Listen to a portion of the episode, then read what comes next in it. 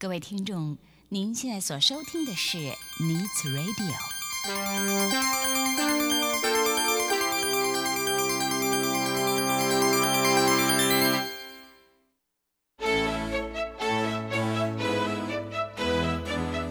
即将为您播出的是由梁慧制作主持的《爱的生活家》。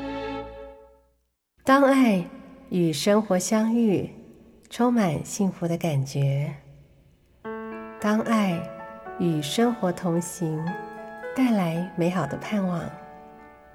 欢迎您和梁慧一起来走访爱的生活家。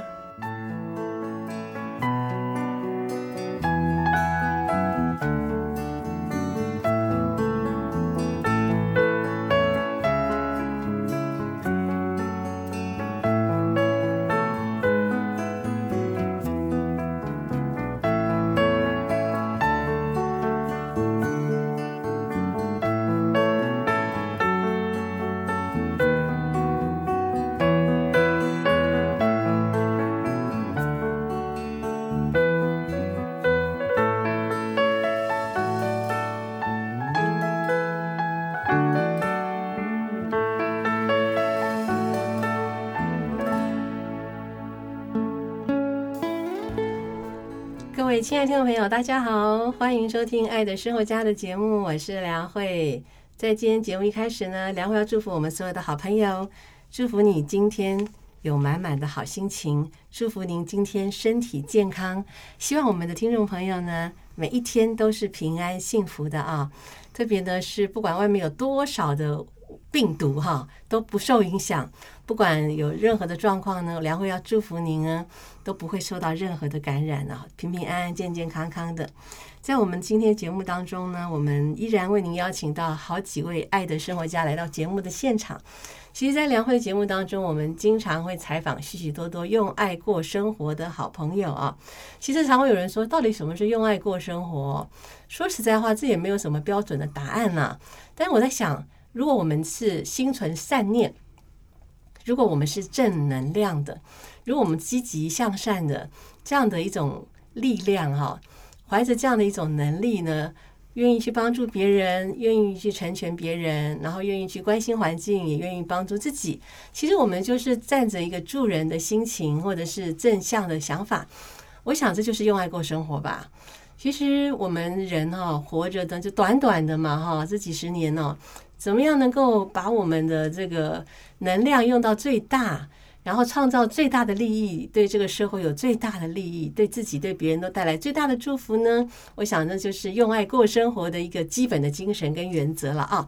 好，那在我们今天节目现场，我们为您介绍这几位爱的生活家呢，他们是用他们的眼睛，把他们眼睛所看到的，他们的社区的环境呢记录下来。他们用什么方式记录下来呢？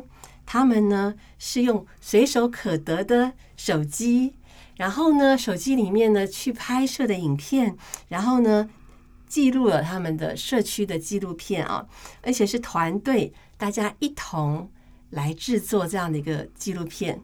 其实我们生活里面如果可以把所有的哈可以记录的讯息都记录下来的话，其实就不会留白。我们常说。哎呀，这有什么嘛？这这不过就是，就是就是就是一个画面，这不过就一个小事嘛，根本就不重要嘛。但是听众朋友，有时候哦，或许现在对我们来讲的小事哦，五年、十年、二十年之后呢，就变成很珍贵的一个记忆哦，对不对？因为很多事情过去了就没有了。我们常说历史，历史很重要哦。怎么样把历史留下来给后代子孙呢？我想这是我们可以去努力的。那虽然我们不是什么历史学家哦，但是每一个人都可以呢，用生活来写日记，用我们手上的手机哦，来完成我们的生活的记录哦。那我们今天为您邀请到的这三位学员呢，是刘运珠、李明祥跟郭丽雪哦。啊，他们三位呢，其实呢也是大安社区大学的学员哦。那这个主题叫做“迎亲拍大安”哦。也就是呢，用团队记录的方式呢，长辈跟年轻人一起来创作的记录大安区哦，记录大安社大的一个特色的一个三到五分钟的一个记录的影片。那我想，我们今天呢来聊一聊，老师要聊什么呢？要聊的是怎么样在这样子一种社区的氛围当中来做这样的一个纪录片。不光是这三三位爱的生活家，他们可以来做。我相信所有听众朋友都可以做，我们都可以呢，三五好友，我们就一起来做生活的纪录片，把这些历史的镜头留下来，把这些历史的画面留下来，生活当中随手可得的，看起来是好像是小事情的这些点点滴滴的记录，都把它留下来啊，有系列的留下来，这就是我们。也是可以成为一个文史工作者哈，我们每个人都可以来做啊。好，那我们今天要邀请这三位学员呢，他们要来分享他们怎么样一同团队合作来拍了这样的一个三到五分钟的记录的影片呢？啊，聊聊这个过程，聊聊他们的这样子一个发想。他们怎么合作，以及他们参与着学习的过程当中，他们的一些感受哈，还有呢，他们自己的成长。好，我们先来欢迎他们，我们来赶快欢迎。我们先欢迎运珠，运珠来，请你跟我们听众朋友打一声招呼。各位听众朋友，大家好，我是运珠。是，然后呢，李明祥，我们请明祥来跟我们听众朋友打一下招呼。嗨，大家好，我是李明祥。嗯。再来是丽雪，郭丽雪来，Hello，跟我们听众朋友打一声招呼吧。嗨，各位听众好，我是郭丽雪。OK，那呢，丽雪呢，在今天的节目当中呢，哈，丽雪在今天的节目当中呢，呃，穿了这个很漂亮的，这个好像是有这个刺绣的这个呃中式的中式的衣服嘛，哈，哎，就是感觉上非常很可能很有古典韵味，有一种古典美的感觉。我这样一眼看过去，那个花花草就让我想到，在我们的纪录片里面，一定也会有花花草草的吧，对不对？是对不对？生活当中的很多的点滴哦。那呢，今天明祥穿这衣服也是很典雅哈，很它上面有有树木，有一棵也是也是绣上去的一棵树哦。然后呢，运珠身上也是有小碎花呢。哦，我发现今天呢，我们充满了自然的气息。在我们录音室里面，我们的衣服上面都有很多花花草草、花花草草。好，那我们就来来聊一聊我们的这个纪录片了哈。诶，这个其实我并我并不了解这是一个什么样的纪录片，也不了解这个组成是怎么样开始的啊。那我想，是不是可以来看谁来跟我们先聊一下？就是说，我们的这样的一个组成跟这样一个组成是怎么样组成？然后我们的纪录片的发想是怎么开始的？谁要跟我们谈来聊这部分？哎，要不然我先来谈。好啊，丽雪来先跟我们说。哎，因为袁校长说要叫我们来参哎上这个节目啊，其实要谈谈我们怎么拍片。但是最先呢，我们要拍这个纪录片，其实我个人是在大安社大，我是先上的，还有别的课程。嗯。哦，比如说我先上了一个水圳班，那从二零一三年到现在也是十年了，第十年了。那为什么会来上这个纪录片？是因为我们在水圳里面走读，走的很多地方，看了很多大安区的古水道，然后我们就想说，这么多我也一直在做记录，一直在拍，但是都没有整理出来。所以当有开设了这个影片剪辑班的时候，我跟运珠，我们就两个就赶快就先来报名了。其实我们是想要记录一下我们在大安区所学的。嗯，把这些记录下来。那当然，后续我们发展出不一样呢。当然，因为运珠就就是记录了，拍了两部的水水的影片，水准影片是。那我个人呢，呃，原先起心动念是要记录水准，可是后来呢，反而转到了我二十零年参与了。我在两千零三年、零四年那种那个期间，我参与了文字保存运动。所以，对于那个大安区很多日式的房子，我手上有很多的记录。然后，也因为这样的机缘，我就想说，把这些能够用影片来呈现。所以我后来的现在呈现在 YouTube 上面有三部片子，都是来谈老房子，嗯啊，大安区的文字这些日式的房子的故事啊，所以。就是这样的机缘，我们就一直拍下来了。然后我就想说，那我就依序的就用这样子来继续记录我这个文字的那个。所以我的第四部片子现在目前已经剪辑到二十五分钟，也在谈大安区温州街上的大院子嗯，这个房子，它的过去跟现在、未来怎么利用这个房子。嗯，是这样所以其实这门课它是一门课，是不是？是在课中学些什么东西啊？呃，我们一共有三位老师哈，嗯那两位是导演，一位是摄影师。那两位导演呢，就是几乎是手把手的，这个教我们怎么去拍摄一部片子，然后它的结构要从脚本开始。那个脚本是两百五十个字，就是你最精华的一个，这个贯穿你整个片子的一个主轴，课程名字叫什么？就叫做“轻盈拍大安”。哦，迎亲还是轻盈？呃，那个它不同的学期有有，反正就是迎亲一起，哦，因为我们的老师都是年纪轻的，那我们都是呃中高龄的，哦，原来是这样，老师都是很年轻的老师学员的话呢都是年纪比较长一点，是。哦，所以大家一起合作，所以年轻的这些老师教你们用用手机来拍。对，，只要用手机就没有想象中一定要有一个好像要有配备很完善的一个相机，还要有个什么火箭筒或什么都没有，就是轻轻松松的你就用手机记录你日常生活里边所看到的。那我们的老师要我我们掌握拍这个戏的。拍纪录片的这个时间点哈，尤其是空景的部分，就是大概从清晨到日出哈，那一直到九点半以前的光线是最好的。然后下午呢，就是三点半以后一直到黄昏，你都可以掌握到大自然里边最美的变化。那其他的最中间的时间呢，就是因为日正当中呢，这个整个光线对于影片的这个拍摄就不是那么好。嗯嗯，我发现运珠的这个声音也蛮适合上麦克风的，嗯很甜美。嗯，对，这个纪录片也是要有这个口白嘛，我们都自己做自己配音，对，这蛮有趣，我慢慢聊哈。刚才的运珠在跟我们聊哈这个课程，然后老师跟学员的合作哦。那我想听明祥说说看，对，您是怎么样这个呃有机会参与这样子的一个学习跟这个拍片呢？哦，我在大安社大一开始我是去上中医的课程，中医？对，哦，那诶、这个这个可能起源是因为我家里头长辈嗯。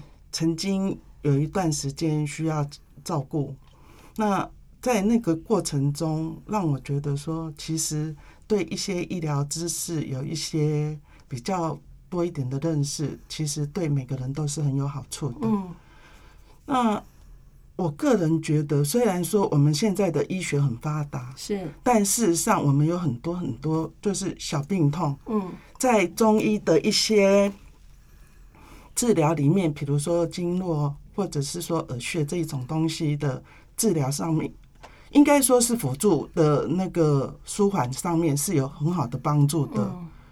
那这个东西，我觉得其实很值得推广。嗯但是我觉得我们现在的人大概都是因为我们现在的生活步调比较快，我们对这一方面都已经觉得好像它不再被那么重视了。可是事实上，尤其我们现在老人化社会，这个东西其实真的很值得被推广。那因为同学的介绍，所以我才进来这个那个剪辑班里面。哦。是，所以你是想要推广中医的这些东西，然后来上这个课程的吗？对，哦，所以明祥的第一部片子就是拍这个中医的老师他的这一个这个学期的单元，对，上上的那个上个学期哦，是哦，哇哦，所以呢，你们其实各有各的作品，哎，对不对？是所以，所以呢，各有各的作品。然后到这样子的话呢，我们就好好来聊一聊了哈。就说看不同的这个骗子哈，其实在发想的时候，他都是有一个起心动念嘛，就是有一个很想要去，很想讲一些什么话哈，很想要表达一些什么东西。然后呢就很想要传递一些什么故事，然后觉得这个好重要，我得要告诉别人哦，有这样的想法。然后这个东西就会有个作品出来，就像我们做广播节目也是啊。然后像我之前企划这个系列，我就一直觉得，哎呀，哎呀，大社区大学，我真的觉得很很喜欢社区大学。然后我就觉得说啊，我真的很希望呢，大社区大学可以更多被别人知道。他们做这么多事情，那里面有很多很棒的学员哈。那我很希望社区大学更多被别人了解，我就有这个想法。起心动念啊，之后我就打电话给一些社区大学的校长联系，然后邀请学员来上节目。好，就一定要有这个很强烈的动机，之后就会去做这件事情。我看你们都已经具备了这些，就是在做传播的这种工作的最基本的这种，你们里面的那种企图心跟那种那种渴望去传达什么议题的这种渴望，这个很重要哎。如果有这个东西在里面，我想要谈什么议题，有这个东西才可能去做传播，不然的话就会没有动力去做。好，所以所以。所以的这三位呢，你们都是在这个传播的领域哦。我们说虽然是个人来做传播，但是其实你们已经有这样的一个很很，我这样观察啦，有这样一个潜质在啊。我们说潜能跟知识在啊。那我想呃，请问一下，就是学这个影片剪辑用手机拍嘛，对不对？但是因为手机拍完之后呢，还要后置啊，也是在手机上后置吗？没有，我们在大型电脑上。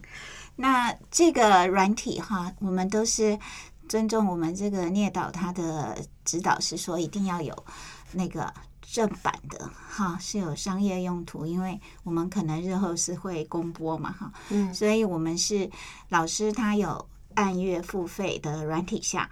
我们在大型电脑上去做一个剪接的动作，所以起先我们要用手机，要广泛的拍你这个主题相关的素材，所以我们都是用那个一个 TB，嗯，一个 TB 的那个那个那个硬碟，对，我们都是累积了大量的，包括你的空景，然后你要访问的对象哈，然后自己录的旁白，所有的之后才进入到剪接的部分。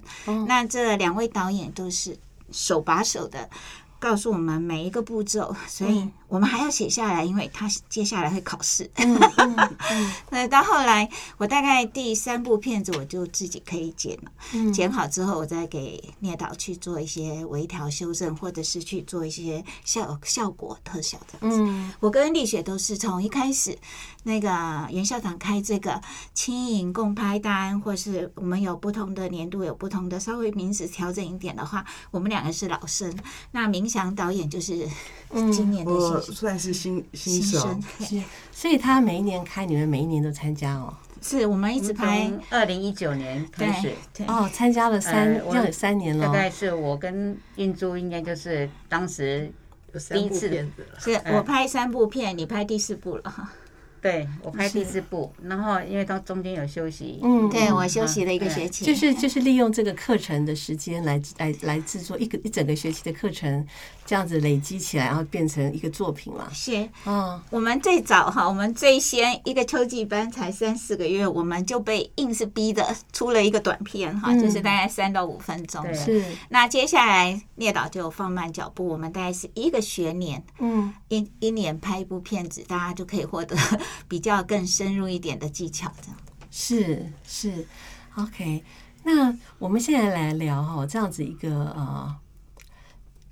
工具的部分呢，就是没有问题了嘛，对不对？哈，包括手机截取这些素材，然后呢，这个呃，用这个呃付费版权的这种后置软体来做哈，有这样的一个等于在学校里面、社大里面就有这样的设备，大家可以来做嘛。可是有时候我们在在做一个片子的时候，我们要先对对骗子可能有有一些想法吧，可能要构思一下，要构思一下一个主题，不然你要拍什么呢？我们如果没有那个。内内容或没有没有先想把这个脚本想好，要拍什么？其实有时候拍了很多人是不能用的。对啊，这个部分谁来聊一聊这方面的经验？说你们在想这个脚本的时候，然后呢，在收集这些素材的时候，一些经验的分享，来，我们谁来跟我们聊聊？我们先请冥想来跟我们聊好了。其实我觉得应该是说，你先有了主题之后，对，你会比较清楚你要做些什么东西，因为。大部分的脚本你都必须要是跟着脚本走。嗯那至于空景那一部分的话，我个人倒是觉得我蛮随性的，嗯真的就是比如说住家，比如说有时候甚至于等红绿灯的路树底下，它都是你的素材。所以你说空景那部分，坦白说，我没有什么很特别的说哪里才可以拍，我倒觉得人生处处有美景。嗯。那至于素材集集中了之后，剪辑才是真正重点，因为你才能够依照你的脚本把整个思考逻辑给整个怎么贯穿跟延续，把整个影片剪辑出来。是是，那个脚本其实如果说真正真正的要做这种影片脚本是蛮复杂哎，它要一个镜头一个镜头一个镜头这样子弄，会很蛮麻烦的耶。那像像如果说我们用手机去拍，就是你们那个脚本的那样子的一个是有一个方向，还是说你们的脚本也是在不同的镜头里面、镜位里面，然后去把它画出来，是怎么样弄？我们那个两百五十个字的脚本哈，哦有起承转合，是就是你想要在这个主题上，你有个开端，然后你再有一些哈辗转，你去铺成这样子。那我们把脚本写定了之后，我们接着就是去拍摄相关的素材。哦嘿，所以就文字脚本嘛，是文字脚文字脚本之后就跟着文字脚本。文字脚本的内容去找素材来拍，对嗯，这样子这样是比较简单的做法，而且这样 follow 那个就好 follow 那个意思，follow 那个讯息就好。不然有时候我们是正在拍片的时候，他每一个镜头每个镜头都要把它要分镜的。分镜，那好麻烦的。哎，所以老师教你们这一套也是蛮实用的耶，是很适合我们，对不对？是非常好。按部我来就班我来谈一下，我刚开始的时候，其实我们在刚开始拍的时候，嗯。我们累积的素材不是很够，对。是，所以聂导叫我们说要拍空景，嗯。平常就要拍空景，所以我们就会把它落实在我们生活里面，随时。我个人是手机跟相机，因为我有一部相机是弟弟他玩摄影，然后升级了以后就这一部就留给我，嗯，所以我就会运用那一个跟相机两个同时。我记得刚开始的时候，因为我住在安森大安森林公园旁边嘛，嗯。为了追空景，早上五点多就要去阳太阳还没出来的时候 是。就要去拍那个阳光从树梢进来的那个，要等好久，嗯。但是。很多好几天就会，有时候会拍不到，有时候会有干扰，譬如说六点以后有很多的嘈杂声音，所以开始的时候我们就要累积很多的空景的素材。那后来我会觉得说，像我的住家，我住顶楼，会觉得说，哎，黄昏的时候我要去拍黄昏的景，嗯就会想到什么时候，随时把这个落实在我们生活里面，什么时候该要去拍什么，累积一些资一些 data 在我们的那个硬碟里面。需要空景的时候，做转接的时候，我们就可以用到。嗯所以这个就变成是说，到现在第累积到后面的时候，第三步、第四步，我们会觉得说，哎，我们之前累积的，有时候还是可以用到转场的时候用到，嗯就不会。可是刚开始那一年第一步最辛苦了，嗯因为确实是要花很多的时间，而且常常在拍的时候会觉得你觉得拍的不错，可是聂导说你这个不稳，嗯。画面不稳，是。平衡不够，或者什么重拍，所以我曾经为了一个镜头又跑了好几趟再去重拍。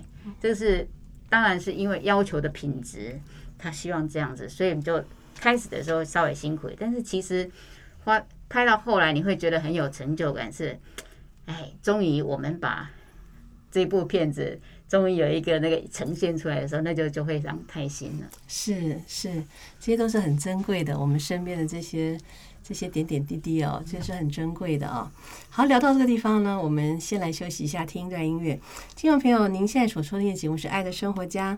在今天节目当中，为您邀请到的这三位爱的生活家呢，是大安社区大学的学员哈，他们呢，呃。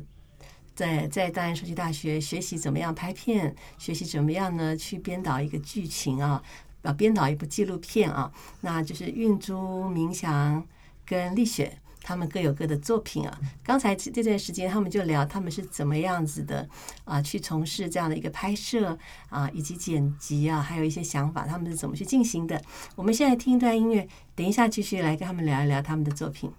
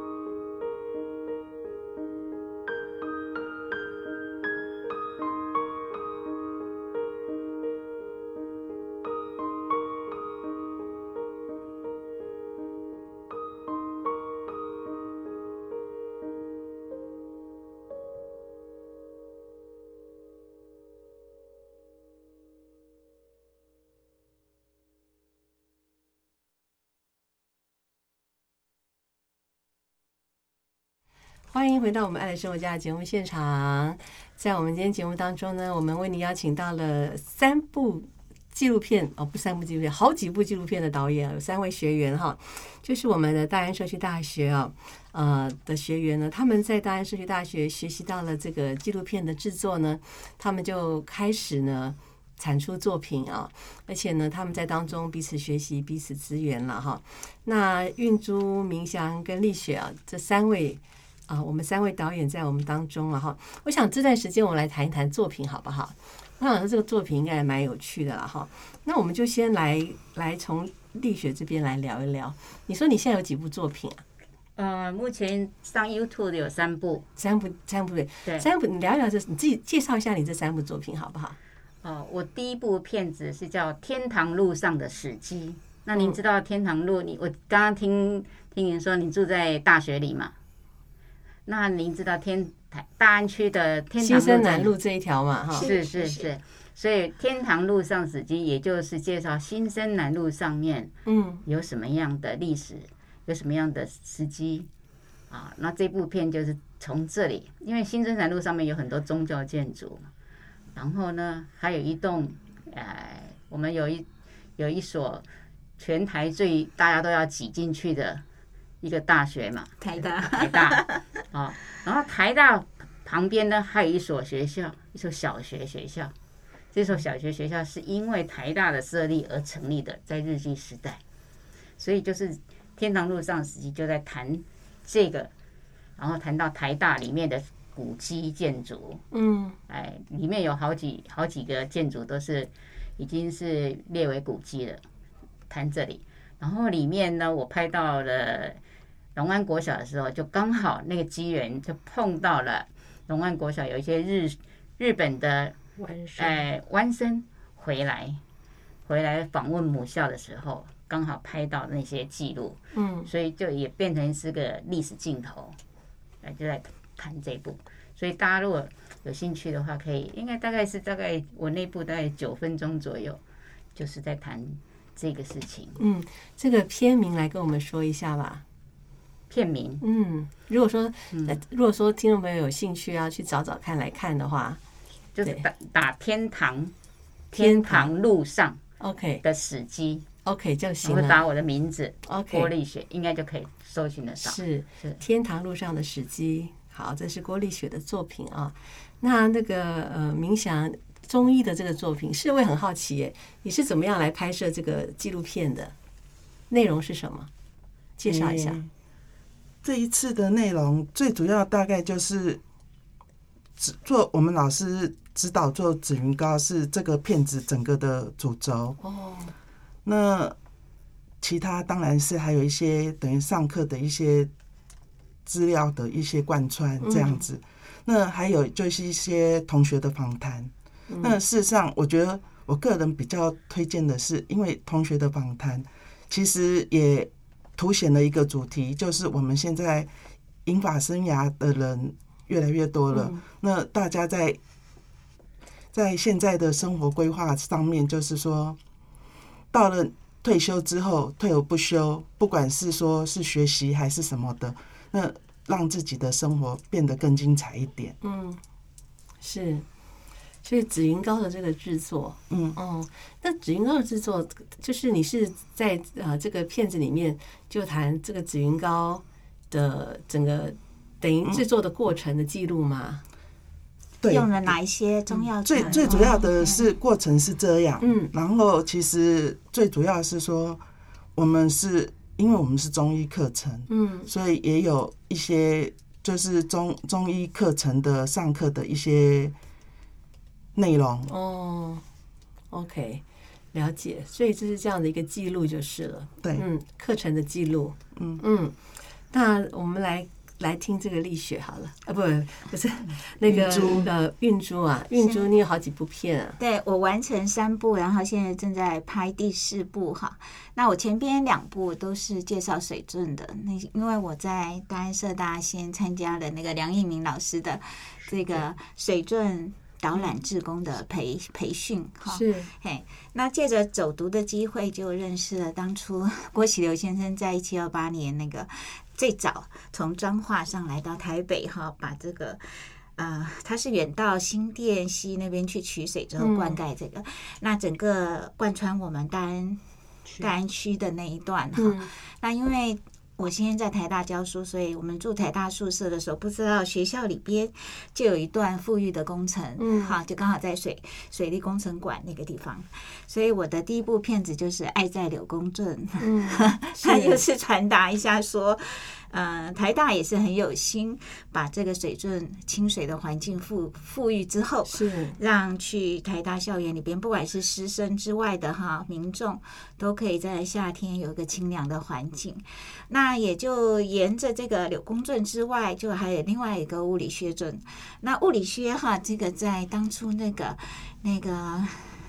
这个平埔族语就是它是风景优美，所以它就是从景美溪那边取水，然后延伸到大学里，到再往这个西西区那边去。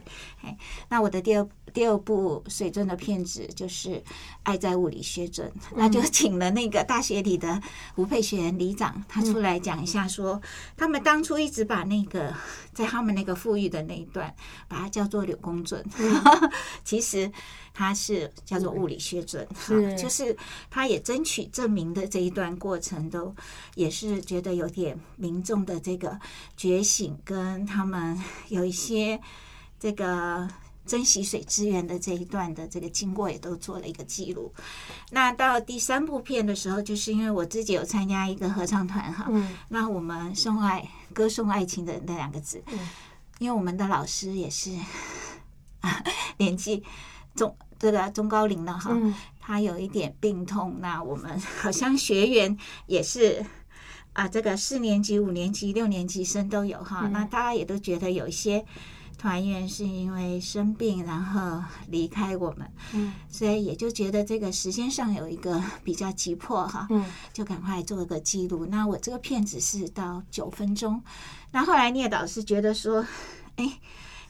一般要出去竞赛的影片要至少十五分钟哈，所以他希望我在把一些比较关于老师那个部分啊，她是国内知名的女高音，好是。黄淑珍老师，他希望说还可以把重点放在老师他的所有的他的不管是读就是自己表演的一些哈素材都可以加进来，嗯，所以希望把我这个片子在。稍微扩充一下到十五分钟以上，所以我今年这个年度主要在这一块。那当然题材会比较会走向另外一个方向，嗯，嘿，所以这个第四部片其实大概跟第三部片是会有一部分的内容会有 会有同相同，嗯嗯，是。所以呢，听起来的话，这些这些纪录片的话都是。各位生活当中发生的事情，对不对？都是我们借这个机会留下一些，它都是真实的故事，因为不像微电影需要去安排剧情、安排人家表演。那这个就是记录我们生活上，也让我们更了解大安区它里边的一些人文的古迹，这样。嗯，是。所以如果要继续了解。大安区的人文古迹的话，我的第二部片子是《城市绿宝石里的故事》。哦，继续来聊吧。继续讲，没讲他第二部。第二部，来，现在刚刚才讲，刚才是运珠跟我们分享他的这个水郡的影片啊。还有呢，呃，现在的话就是丽雪要继续来聊他的第二部作品来。嗯，因为我刚才说的第一部片子，嗯，都有一批湾生来来台湾，然后访问他的母校。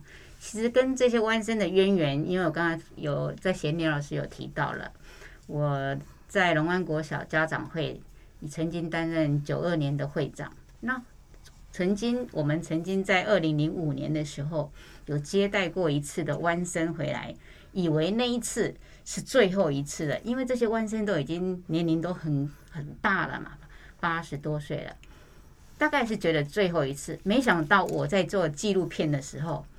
就碰到这些弯生再回来，那一次的机缘是因为大安区在办一个好像大安什么节，所以由那个台湾故乡文史协会作为一个诶转介，请他们来，所以他也安排他们到回到母校，刚好因为我要访谈校长，结果我就碰上了弯生来，校长说：“哎，弯生要来了。”我就刚好也请我们聂导进去协助拍摄这个纪录片下来。嗯那所以后来紧接着第二部片子，我就开始，哎，就记录这个黄教授黄志伟黄教授。那因为他我在说我在参与了文字保存运动的时候，那时候就跟他认识了，两千零三年、零四年那一个阶段。嗯那他一直在做这个湾生的这个，就有招组成一个招昭和丁协会这样子，所以我就开始哎记录他的那个，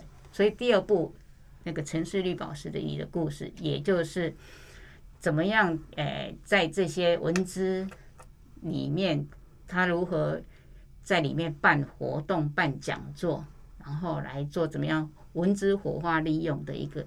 一个在谈青田街，我们青田街不是有一个书画光年，不知道你有没有去参加过？所以里面有一些活动，然后啊怎么样就把青田街的古迹也做一个介绍，嗯然后再来第三部老房子那些事，其实就在谈到青田街这个在日据时代，它叫昭和町，包括青田跟温州街这个区块都叫昭和町。昭和町是怎么样？范围是怎么样？怎么形成的？所以对文史有兴趣的就可以进来看一看。哎，原来，呃，以前的这个故事的背后是怎么样？为什么有这些房子盖在这里？是哎，是，呃，想请教一下哈，就是各位在做这些纪录片的时候哈，我想自己在当中的那个转化哈，整个人的那种转化应该是最大的，对不对？从以前到现在，在没有做纪录片之前，跟开始做纪录片之后哈，要不要聊一聊对你们的影响，以及呢你们的成长跟收获啊？我们我们请那个那个明祥先跟我们分享。哎、我我我是个新手，那但是我我只是觉得说，可能以前我会觉得说，好像对身边的事物不是那么关心。嗯那做了纪录片以后，发现说，哦，原来这一些东西其实都有很多故事，而且我们可以把这些故事保留下来。这个是对我最大的改变。嗯，是。那运珠呢？我们现在几乎养成随手拍哈，因为在手机带在身边哈，嗯看到任何的啊一个美好的事物，或是任何一个值得记录的那个事情哈。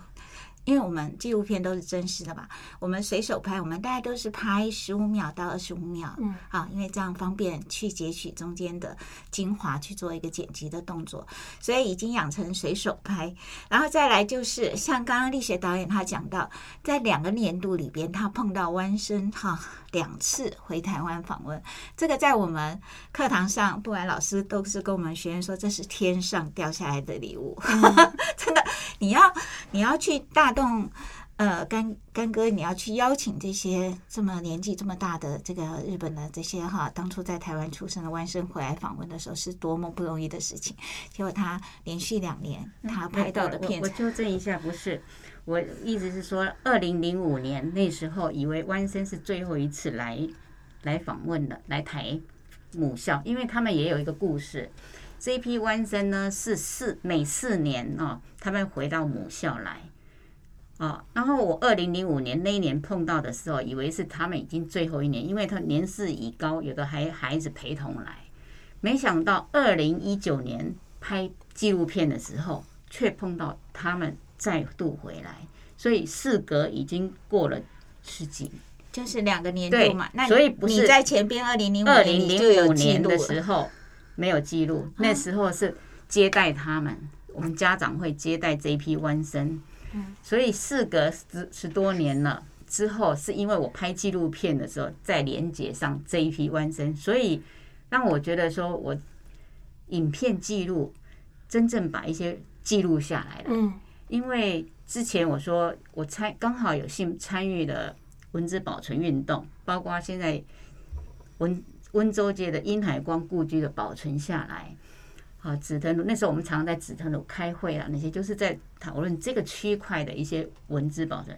刚好有参与了以后，后来我进而到台师大再去念就是在深研研究所，就是在探探讨温州街跟青田街的文化工作之探讨。嗯所以当我有机会碰到这个，呃，要记录的时候，我觉得这些文字上面的记录转换成影像记录的时候，嗯我觉得更珍贵，因为文字的里面可没有，是影像的那传播是更快的。所以当当事隔十几年以后，这一批弯身来的时候。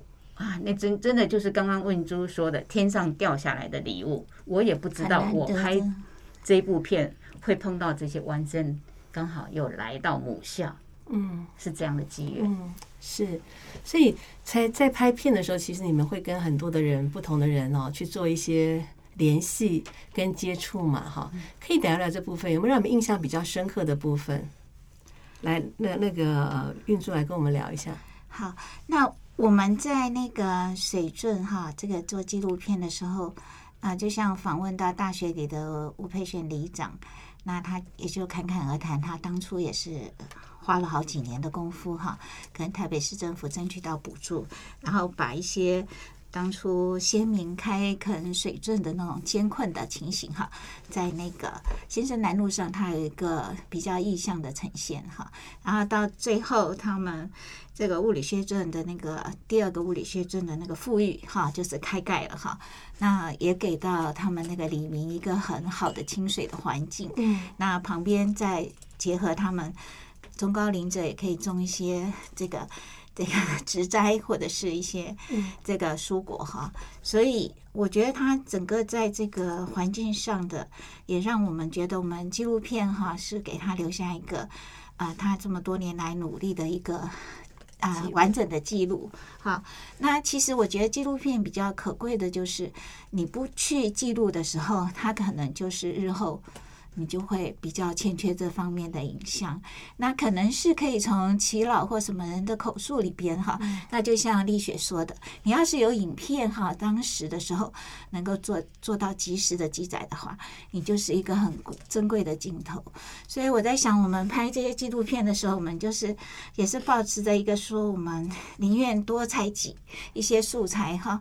那不一定用到我们自己的影片，可以日后假设有哪一个同学可以互相支援这样子，嗯那也就是可以让这个影片的这个丰富哈、嗯上面是比较完整的。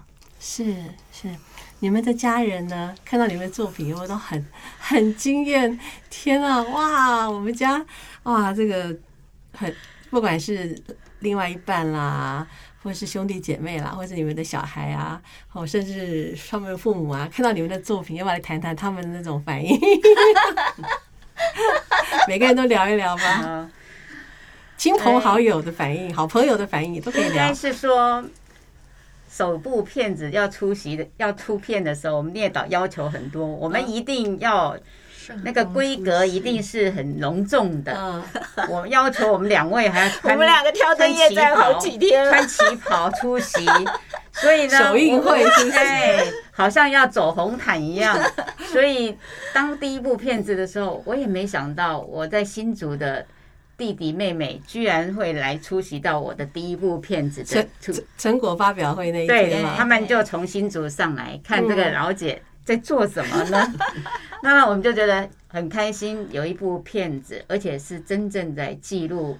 我们花了很多时间，当时那一天在呈现的时候，我会觉得说，我们常常在哎影，就是说在电影上面看到人家呈现的一部片子，原来背后我们要花这么多的心心血血去完成，而且就这么短短的几分钟而已。嗯那你再想想，我们看的一个电影的话，那要多少的心血在上面？嗯所以我是觉得不容易，也很开心，说在我们这个年龄，嗯我们还有能力去完成这样子的作品。嗯那我们觉得这是我们在大安浙大学习的非常快乐的一件事情，就是说到了这个年纪，我们还能够，应该是说完成梦想。嗯让自己也很有觉得，哎，好像人家说立德、立言、立功，我就觉得说，哎，我到了这个年龄的，我既然也可以嗯。立下一些东西，而且像现在我拍了第四部片子，我就觉得很开心的是说，我没有想到我以前曾经有做过的记录，居然在我的这一支片子里面，而且会变成呃未来的话会变成一个历史的镜头。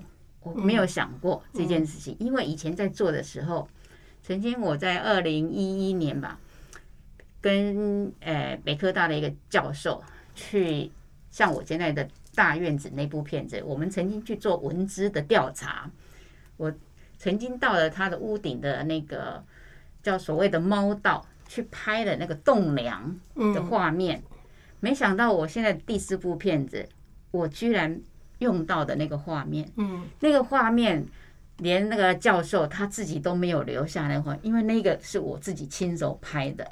所以也就是说，我为了这次拍第四部片子，还去再访谈他，他还要把那个资料从旧的档案里面找出来，然后一些历史镜头，可能那个他也没有，嗯。所以我会觉得说，这部片子的话，那个镜头却是我们弥足珍贵。非常珍贵，连连史料上面可能都没有了，没想到是我把它记录下来的。真的真的是这个太是觉得太太棒了哦。哎，这个是最心理上面就觉得太安慰了，我有帮忙做了一些记录了。是，好开心，对不对？嗯对，好开心，而且好有意义哦，好有意义哦。那都有聊到，想要不要说说有被抽到吗？对超市一定有被抄到。亲亲朋好友的反应，还有自己的感受。哎，我到目前为止，我片子还没有上去，嗯所以呢还没有公布。嗯，他刚刚剪辑完，刚剪辑完，对，那我们可以期许未来不久哈，可以听到很多的掌声。那运珠呢？啊我我因为跟丽雪我们是第一期的那个哈，我们两个在剪片的时候真是剪到了天昏地暗哈。然后他是更惨的是，聂导就要求很完美，他有些镜头聂导说不行，他就赶快整装又骑个脚踏车就出去补拍，因为光线假设还可以的话，所以我们两个都剪到十一二点或者一点都是家常便饭。等一下，我问一下，你们是在社大里面剪吗没？有在老师的那个他的那个嘿工作在老师的工作工作室里嘿他有面剪。几台大的电脑，哦，那就还好，不然我想说这个学校没办法开到那么晚。对。对，是所以家里人的支持哈，他们都知道我们在办一个很重要的事情，然后就是说会关心我们夜晚，我们半夜的话，我们两个回家的安全。嗯那其实我还要说一下，我们我第一步的趣事，就是本来是我自己要入境的时候，嗯。我就会找先生来当助理摄影师，嗯。可是结果没想到聂导就把他也加进来主演。他后来在我们成果发表会来说，他本来是助理摄影师，后来变成男主角。被聂导设计了，哦，聂导。希望希望其实他是希望那个主角里面还有一个背后的支持的人也的也出现在是蛮镜头里符合您那个。爱的生活家，嗯就是家人的支持跟这个关怀哈，嗯，也是我们片子传递的那个。是是是，真好。哇，这样哦，我们节目时间过得好快哦，一个小时的时间这样聊一聊哦，真的是觉得很开心哦。所以当我们聊到就是自己拍纪录片的那个过程哦，然后那个心里面的满足哦，然后感觉到自己在写记录、写历史的那种喜悦哈，而且觉得啊。各位常说，哎呀，到了这个年纪啊，虽然大家都很年轻哦，我们说活到老学到老嘛，哈，这样子其实也是活要老化一种很重要的一种生活方式，是不是？不断学习新的东西，不断记录生活的的点滴，然后自己忙得很忙得很哦，就也不会去烦劳家人、孩子啊什么的，对不对？都放生了，因为因为这个妈妈已经太忙了，呃没空理你们了，就也不不会自理了。自理，请大家自理哦，这样就不会出现那种好像什么空巢期的问题了哈。然后呢，就是在家里面的啊，等着孩子回家哈，就不会有那样的的问题啊，因为。啊，妈妈已经很忙了哈，那这个太太也很忙了哈，好好，不管是谁了哈，也可能我我我们自己对于自己的这种生活的这种安排跟规划，真的是非常的重要跟要紧哈。那在我们的在我们这今天的访谈当中，我们非常开心哦，呃，邀请到刘运珠、李明祥、郭丽雪，我们三位的这个纪录片的导演啊，将生活当中的点滴记录下来哦。那我想最后的时间呢、我想每个人一分钟的时间，你们有什么要补充的部分可以跟我们分享吗？一分钟的时间，我们请丽雪这边开始。哦，我觉得很开心有这个机会，嗯袁校长呃送我们过来，然后我们来谈一谈我们纪录片这个过程。那当然这个是小作品啦，但是我是觉得纪录片最重要就是真真实实把你生活的周围的一些事情能够记下来，然后也希望这个纪录片能够。呃，让很多人去醒思你周围的环境，你怎么样去维护，怎么样去爱护你的环境，爱护我们这个大的，除了小的个人以外，这个大的环境、大的社会，这是我觉得纪录片最好能够影响到的一个一个方式。嗯，来，我们请明祥。哦，我只是觉得，诶，纪录片能够有这个机会，让我们把观自己的观念传达跟发表出去，完整的传递给其他人，而且也让自己觉得说，诶，我有能力做到这么样的一件事。嗯，谢谢。然后我们请运珠。我因为在交通部退休嘛，那当然社大就是我们最好的邻居哈。嗯我就觉得从社大他安排的这么多好的课程哈，让我能够有一个终身学习。那最令我们感动的是导演的课哈，我们所有的学员是会互相出镜，然后会协助资料的提供。嗯那最重要的，他们家人又这么多才多艺，会自己作词作曲哈，又提供给我们这个最好的配乐。这是我觉得我们这个课程里边最家的团体合作这样。是，我觉得很棒。我觉得当长辈有机会来学习这样一个纪录片的制作的时候，就可以特别帮助那些高知识分子的长辈，他们可以呢找到一个定位，就是他他所想要去延伸的呃信念也好，他想要去推动的内容也好，也就是那个那个议题跟那个他想要去做的这样子一种讯息的传递也好，就是有一个落点了哈。因为呢，毕竟呢，就是长辈有各种各样的长辈，啊，做志工也是有很多很多种类型，有些是比较基本入门的，有些是比较艰涩困难的，但是总要找到自己的定位。而纪录片的这样的一种方式，我觉得是对于长辈来讲是非常好的，特别是对于这个社会有关怀的长辈，这是一个非常好的一种工具。所以透过这样一种模式的话呢，可以打造这个社会的一个很好的一个永续的一个记录的存留哈，也可以发展自己一个很好的我们说退休之后的生涯的一种模式哈。